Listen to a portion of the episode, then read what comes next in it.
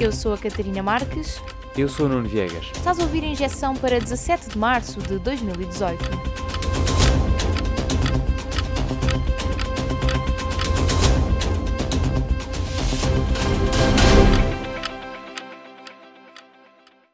Há um surto de sarampo em Portugal. Os casos estão concentrados na Zona Norte. Em princípio, o surto espalhou-se desde o Hospital de Santo António, no Porto. Já se sabe de mais de 20 infectados. A Associação Cristas mantém a liderança do CDSPP. Nunca teve lugar em risco, mas ficou confirmado só agora no congresso do CDS do último fim de semana. Foi uma reunião dedicada a definir a futura estratégia do partido. Ficam duas notas.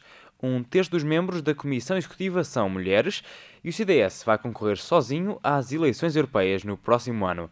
O eurodeputado Nuno Melo é cabeça de lista demorou um ano a ser feita, mas já há regulamentação para a Uber em Portugal. Vai a votos na próxima semana. Os motoristas passam a precisar de receber 50 horas de formação. Mais, todos os condutores têm de ter um contrato de trabalho com as operadoras com que trabalham. A Uber e outras plataformas digitais também passam a precisar de uma licença do IMT.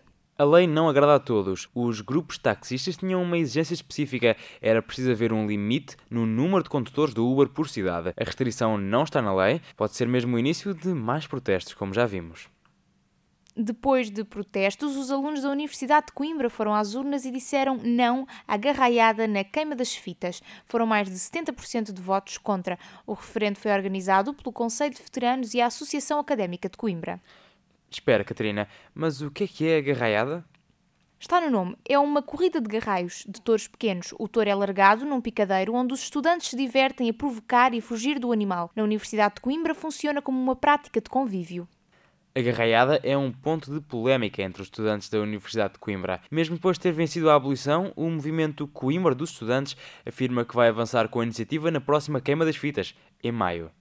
Vamos ao internacional. Na última semana, o antigo espião russo Sergei Skripal foi envenenado com um gás tóxico. Estava num parque público. O gás afetou mais 21 pessoas. A primeira-ministra do Reino Unido, Theresa May, diz não haver dúvidas quanto à culpa. O Estado russo foi responsável pela tentativa de assassinato. Chega mesmo a dizer que houve um ato direto da Rússia contra o Reino Unido. O governo britânico já tomou medidas. I've announced that we will be expelling 23 Russian diplomats who are undeclared intelligence officers.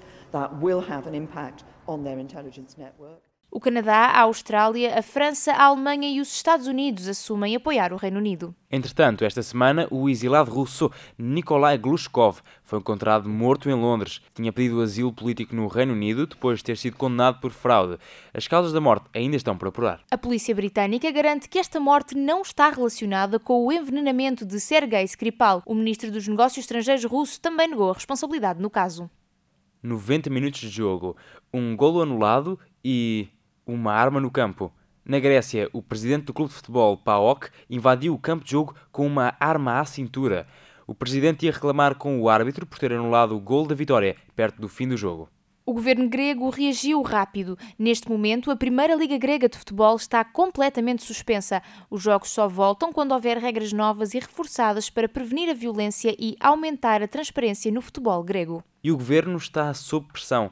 A FIFA diz que o futebol grego está à beira do precipício. Já se fala em castigar a Grécia, afastando a seleção do futebol internacional.